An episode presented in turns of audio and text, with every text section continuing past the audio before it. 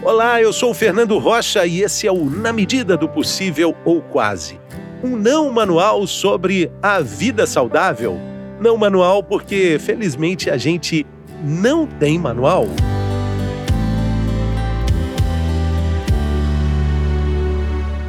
Você precisa mesmo comer carne?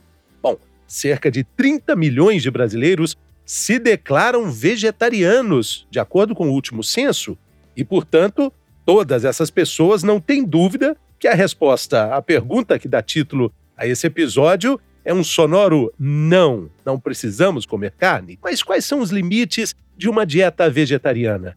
E a alimentação vegana, que tem uma lista maior de restrições? Quem participa conosco no episódio dessa semana é uma especialista no assunto, coordenadora de um curso de pós-graduação em nutrição vegetariana e vegana do Instituto ILH Luna Azevedo conversa conosco, a nutricionista Luna Azevedo, direto do Rio de Janeiro. Bem-vinda, Luna. Que alegria te receber por aqui. Obrigada, Fernando. É um prazer estar aqui com vocês também. Ainda mais falando de um assunto do qual eu estudo há muitos anos e tenho muita honra em poder falar, até porque a gente está vendo um crescimento do movimento vegetariano e vegano e acredito que existam muitas dúvidas. Exato. Afinal, a gente está saindo né, de uma alimentação é, tradicional, eu diria assim, onde a gente acha que a gente precisa da carne, será que a gente precisa mesmo? Eu acho que o nutricionista vem trazer também uma grande missão aí para esses 30 milhões de pessoas e outras também interessadas nesse tema, né? Eu já imagino que sua resposta seja que não, não precisamos da carne. Exatamente, Fernando. Eu entendo que, é, e aí para a gente falar desse assunto, eu queria, se você me permitir, Fernando, e bem lá atrás. Acredito que você também goste de compreender de onde vêm essas informações, né? Então, eu quero depois explicar quais são os tipos de vegetarianismo, né? Porque existem características e particularidades. Come ovo, não come ovo, toma leite. Então, acho que é um assunto importante a gente conversar sobre os tipos para as pessoas entenderem. Muitos não sabem, né? Falar, ah, eu sou vegetariano, mas eu como peixe final de semana. Será que a gente intitula vegetariano ou não? Como é que a gente dá essas classificações? Mas esse assunto de vegetarianismo, Fernando, é um assunto antigo. É, a gente acredita que ah, agora tá moda, é dessa geração mais jovem que quer mudar o mundo. Será, Fernando? Porque a gente sabe que o vegetarianismo, a gente acha documentos escritos na Europa que datam do século 6 a.C.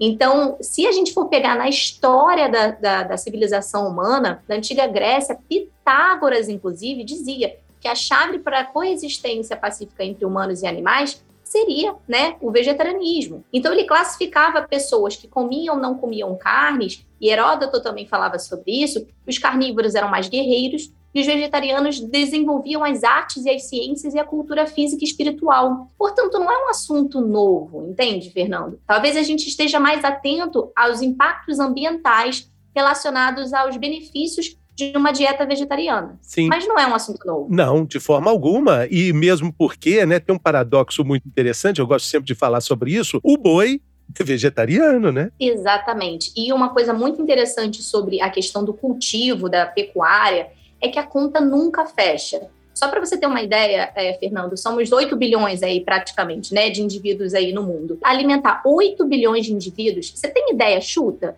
Quantos animais a gente cria e abate anualmente para alimentar 8 bilhões de indivíduos. Se a gente sabe que nem são 8, porque tem gente que nem tem acesso à carne, vamos confessar, né? Mas vamos lá, chuta. Olha, apesar de uma discrepância absurda de pessoas que passam fome no mundo, que não é por uma questão de falta de alimento, é por uma falta de colaboração, de generosidade, a fome vem daí, não é da falta de recurso, mas eu imagino que essa conta seja estratosférica, Luna. Vamos lá, são 80 bilhões de animais por ano que são criados e abatidos anualmente para alimentar 80 bilhões de seres humanos. Isso que a gente sabe que não são 80 bilhões que comem. Portanto, a conta nunca vai fechar, Fernando. Os recursos de terra, né, hídricos utilizados para o cultivo, né, para a criação que a gente fala, né, dos animais é, não são sustentáveis. Então, a gente tem 80% de terras, por exemplo, cultiváveis é, no planeta, destinadas a produzir né, alimentos para o gado, para a pecuária. Então, é, não tem como. O planeta ele já está, hoje em dia, fechando num, num cálculo que remete a gente uma reflexão sobre o nosso estilo alimentar, né? E eu gosto muito de, de dizer que pecuária não é nutrição.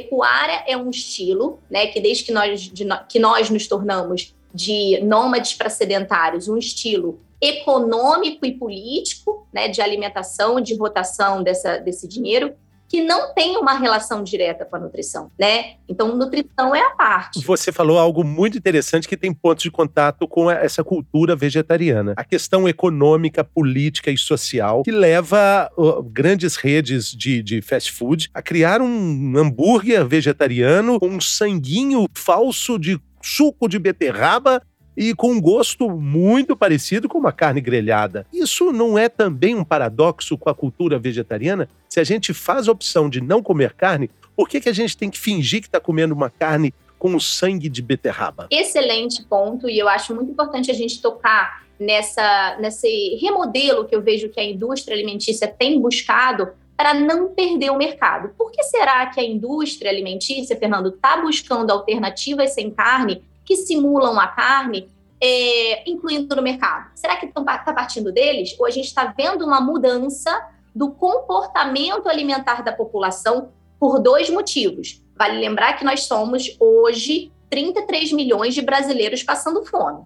Isso é um fato. Então, essas pessoas não têm consumo de carne, né? De nada, né? Vamos, vamos é, falar. Então, nós estamos vendo uma movimentação também, fora a questão é, da crise econômica mundial, das pessoas buscarem fontes alternativas que não sejam a carne. Aí é a sua pergunta, mas então por que, que a gente simula? Muitas pessoas, Fernando, ainda estão na transição.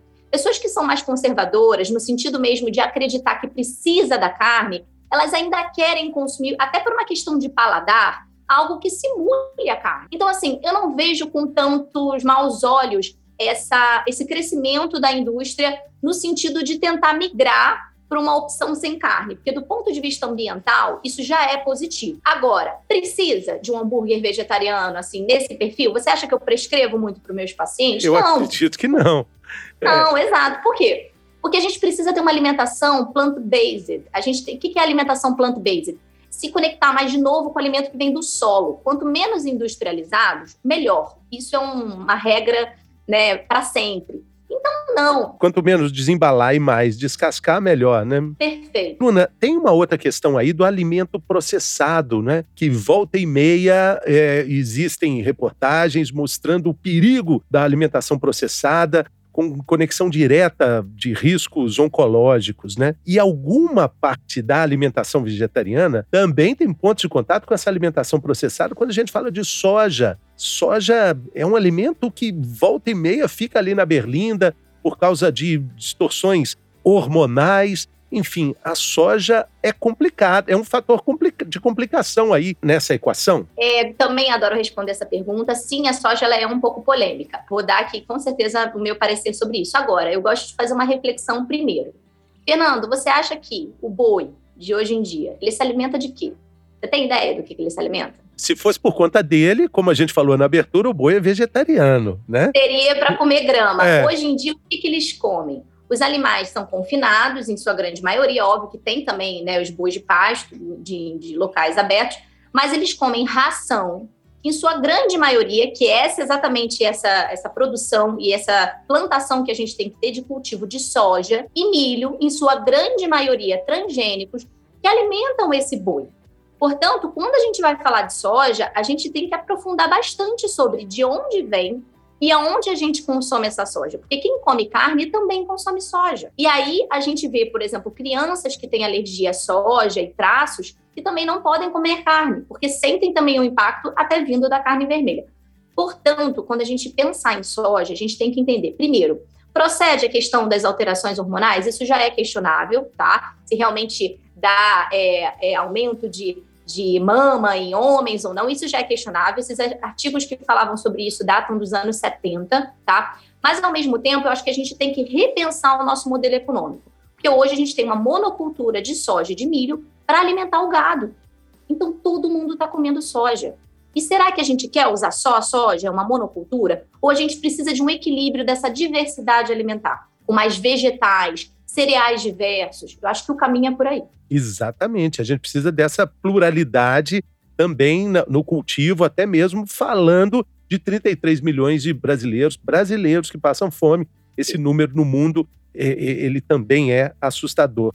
Mas pegando ainda o gancho da comida e da alimentação processada, Luna, a gente chega aí na questão do açúcar, que na dieta vegetariana e vegana está liberado. Mas a gente vê que o açúcar é também um alimento processado, assim como as farinhas, que muitas vezes estão liberadas. Claro que dentro da sua tendência, dessa alimentação mais natural, é, o açúcar não está na lista. Mas o açúcar não é, não é bicho, a farinha de trigo também não. E o, o efeito deletério para as artérias, para o organismo como um todo, é significativo. É, um ponto que eu acho importante, Fernando, por exemplo, o açúcar, sim, ele é da cana-de-açúcar, então ele não é considerado é, de origem animal. Assim como batata frita, se você for parar para pensar, a batata frita é o quê? É a batata frita. Então ela pode ser consumida por um vegetariano e vegano. Então aqui o ponto não é o fato da alimentação, por exemplo, vegetariana e vegana, ter alguma carência de nutrientes ou faltar algo do ponto de vista é, nutricional. Mas entender que o ser humano, no geral, não deve buscar, seja comendo carne ou não, produtos refinados. Ponto. Tanto que a base da alimentação plant-based, que é a mais preconizada para pro, é, é, proteção cardiovascular, proteção inclusive de risco de diabetes e obesidade, ela não. O que é o plant-based? É um conceito né, do T. Campbell, que ele bota que a alimentação natural do ser humano não deve ter nada processado. Então, açúcar entra como um processado, porque ele é refinado, ele passou por um processo industrial. É, a farinha passou por um processo industrial. Então, o que, que a gente vai comer? A gente vai comer raízes, a gente vai comer folhas, a gente vai comer frutos, sementes. Essa deve ser a base da alimentação do ser humano. Né? Então não é uma questão de vegetariano ou não. Tem vegetariano que consome, come muito mal. Macarrão, batata frita, ketchup é vegano, é um refrigerante, pode ser vegano.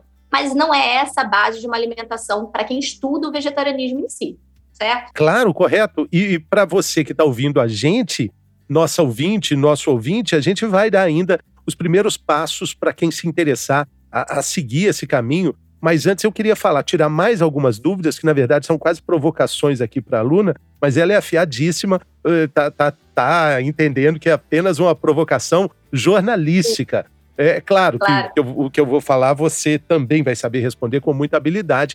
A questão da absorção de ferro, principalmente para as mulheres e principalmente para mulheres atletas, corredoras, maratonistas, desportistas, atletas de fim de semana. A gente sabe que com a menstruação a deficiência de ferro acaba aumentando e aí a maior fonte de ferro, cálcio, para dieta vegana, no leite, né, tá na carne, no leite, no queijo. Como é que você explica isso, Luna? Maravilha, você deve estar tá já imaginando que a gente já está cansado de escutar Dá-lhe brócolis, né? feijão, brócolis. De onde, vem, de onde, vem, o ferro, de onde vem a proteína, de onde vem o cálcio, de onde vem, né? Então, assim, eu acho que é um, é um mínimo, né? Um profissional que busca é que é, se, é, se especializa numa área como essa, ele tem que entender como que a gente faz essa troca né, de forma equilibrada? Então, essa é uma pergunta muito pertinente. É, o atleta vegetariano e vegano, é, assim como o não vegetariano e vegano, ele naturalmente, do ponto de vista fisiológico, tem uma demanda por ferro aumentada,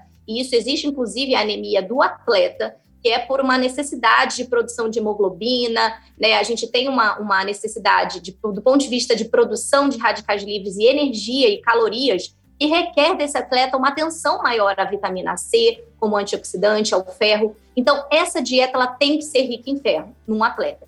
Se é uma mulher em fase ainda fértil e menstruando, ela tem uma necessidade de ferro ainda maior. Mas, Luna, é possível, então, ter uma alimentação vegetariana ou essa atleta mulher que menstrua precisa de consumir carne animal? Não, ela consegue sim ser vegetariana. Ela só precisa, claro, de um acompanhamento nutricional para acompanhar o quanto que é esse fluxo menstrual e como que ela vai obter isso através desses vegetais verdes puros. Mas não existe nenhuma contraindicação, Fernando, dessa atleta é deixar de ser vegetariana porque ela vai ter um risco de anemia, tá? A gente consegue obter o ferro por fontes vegetais. E aí, é o que eu falei, couve, feijão, é, brócolis... Os animais, os, os animais, eles têm o ferro do grupo é, M, que a gente fala, que é um ferro de absorção, né? A, do, o corpo, ele converte e absorve de forma direta. E do brócolis, da couve, como você falou, Fernando, os vegetais verdes puros, nós temos o ferro não M, o nosso corpo converte no, no nosso organismo, né, ele converte em ferro M, principalmente com a presença da vitamina C. Por isso é muito importante, importante consumir o brócolis junto com uma laranja, adicionar sempre um vegetal verde escuro junto com uma fruta rica em vitamina C. E aí a gente melhora essa, essa capacidade de conversão de ferro. São só esses detalhes, Fernando. Não existe nenhuma incapacidade nesse sentido. Fica mais fácil seguir os primeiros passos de uma dieta vegetariana ou vegana com orientação, né, Luna? Eu imagino que seja muito difícil fazer isso por conta própria até do ponto de vista social, é preciso recusar o convite para o churrasco no fim de semana, é preciso recusar convites para encontros sociais que você não vai ter planejamento para seguir a sua conduta de dieta. O que, que você recomenda com relação a isso? Lembrando das armadilhas, do ketchup, da batatinha frita, do salgadinho, enfim, né? Tudo que não é que não é bicho, mas que nem sempre está na lista dos recomendados. Dos recomendados e que a população no geral é, se alimenta, né? Independente de ter carne ou não no prato. Então, esse é um problema da população no geral, a presença dos industrializados. Então, Luna, como é que a gente faz né, nesse, nesse contexto do, do convívio social, é, de os vegetarianos, é, como eles frequentam os lugares e como eles fazem? Por ser, aí eu acho que vale a gente explicar então um pouquinho do conceito do vegetarianismo em si. O vegetariano, né, quando a gente fala de vegetarianismo, pela definição da sociedade vegetariana brasileira, da União Vegetariana né, Internacional, a gente está falando de indivíduos que não consomem carne animal, tá? Então não consome carne vermelha, frango, peixe. E aí, se ela consome ovos e derivados lácteos, ela é ovo-lacto vegetariana. Se ela consumir ovos, é ovo-vegetariana, ela não consome leite. Se consumir só leite, queijo, lacto vegetariano ou vegetariano estrito, que é o que a gente acaba chamando de vegano pela alimentação. O conceito de vegano, ele não só não consome nada de origem animal na sua alimentação, tá? O conceito técnico, como também ele não usa nada de origem animal no seu dia a dia. Então ele não usa maquiagem de origem animal, então ele usa produtos veganos, é produtos de limpeza veganos, roupas que não tenham couro, que não tenham nenhum objeto, né, que venha de origem que tenha exploração animal. Portanto, essas pessoas, acima de tudo, Fernando, pensam no, no meio ambiente, pensam na causa animal e elas, em seu convívio social, elas vão buscar alternativas sem carne. Por exemplo, você deu o exemplo de uma feijoada ou de um churrasco. Você tem o arroz, normalmente, sempre numa, numa, num churrasco, numa feijoada. Muitas vezes no, no, prato do brasileiro e nesses, nesses locais, lo, locais vai ter o feijão. A gente tem a couve, a gente tem a laranja. Esse já é um prato completo do ponto de vista nutricional para um vegetariano e vegano. Então não é tão difícil quanto parece, sabe? Dá para dá, dá enfiar a colher assim na, na tigela da feijoada e pegar só o feijão preto? Tá liberado isso? Ou, ou esse feijão está contaminado com a gordura do, do da é. feijoada? Depende, aí é muito individual, Fernando. Para quem é vegano e não quer consumir nada que tenha origem animal, e aí é, esse gosto da gordura saturada no feijão para esse indivíduo é, pode já não ser uma opção, porque ele já não se sente bem, inclusive, com a, essa gordura mais saturada, porque quem tira realmente a carne, Fernando, vai ter um processo de digestão bem acelerada e realmente vai sentir essa gordura saturada na, no seu corpo, né? Não digere já tão bem. Então, não vai querer consumir essa feijoada, mesmo tirando a carne vermelha. Alguns que estão é, com uma alimentação vegetariana e que flexibilizam, né? é, podem só tirar a carne e não se incomodar com esse feijão. Tem veganos que não querem consumir nenhuma panela que teve ali, cozinha anterior com carne. Aí vai muito também é, de cada etapa que cada indivíduo está dentro desse processo, desse estilo de vida, né? De uma alimentação vegana. E os primeiros passos para seguir esse caminho? Você toma uma resolução, é claro que a ajuda profissional é fundamental, a gente está falando sobre isso, mas tem um primeiro caminhar que é a sua decisão. O que, que você recomenda? Qual, quais são as indicações que você dá para um test drive, por exemplo, para esse estilo de vida? Perfeito. É o primeiro passo que eu recomendaria, inclusive, que nós somos aí os maiores no mundo no movimento da segunda sem carne. Então, eu sugeriria que esse indivíduo buscasse retirar um dia da semana essa carne do seu prato e apoiasse de repente até essa causa que no Brasil é a maior que tem o um movimento da segunda sem carne, que é retirar na segunda-feira, por exemplo, a carne animal do prato e testar nesse dia aumentar a quantidade de arroz e feijão e vegetais verdes escuros do prato, que já é uma alimentação do ponto de vista de aminoácidos completo, né? Então, outro conceito também que é muito é, comum das pessoas acreditarem que tem proteína de alto valor biológico, de baixo valor biológico, isso não existe, Fernando. Esse é um conceito de 1946. Depois a gente teve uma atualização dessas proteínas, né, do conceito de qualidade proteica em 1989 pela FAO, pela Organização Mundial, que a gente tem os órgãos também, e em 2011, a FAO atualizou novamente esse material, que é o método Dias de Qualidade Proteica. Portanto, a gente precisa de aminoácido, independente se vem do reino animal ou vegetal. Então, um prato com arroz e feijão já tem esses nove aminoácidos essenciais que o corpo precisa. Ele precisa através dos alimentos. Então, é só tirar a carne vermelha, a carne do frango e do peixe, aumentar a quantidade de arroz e feijão e vegetal verde escuro para a gente ter fonte de ferro e de cálcio. Está resolvido o problema.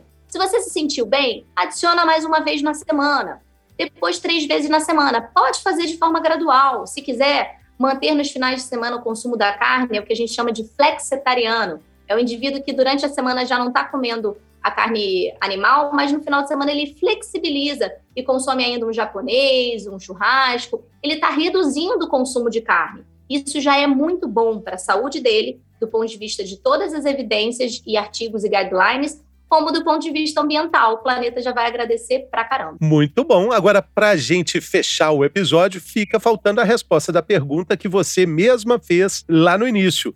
Sou vegetariano, mas como só peixe. Pessoa pode dizer que é vegetariana? Esse conceito de é, ser vegetariana ou não, eu não gosto muito de criar rótulos, porque eu acho que ingessa o indivíduo que está tentando ou fazendo uma transição. Então, eu gosto de falar sobre todos os nomes clássicos que existem além do vegetarianismo, que come ovo, é, consome ovo, ovo, derivados lácteos ou nada disso como vegano. Esse indivíduo que consome peixe eventualmente, a gente chamaria ele de pescetariano. Pescetariano.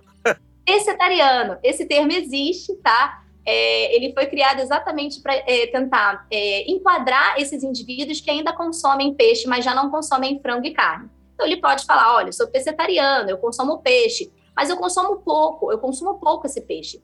Se é só no final de semana, às vezes ele é um flexitariano, que é aquele indivíduo que só consome no final de semana. Flexepecetariano. Flexetariano, pescetariano, reducetariano é um termo que também existe. Ótimo. Ó, eu acho que foi muito esclarecedor. Quero te agradecer, Luna. Muito obrigado pela, pela, pela aula que você deu aqui. Obrigado pelo seu tempo aqui conosco, sua generosidade, sua simpatia.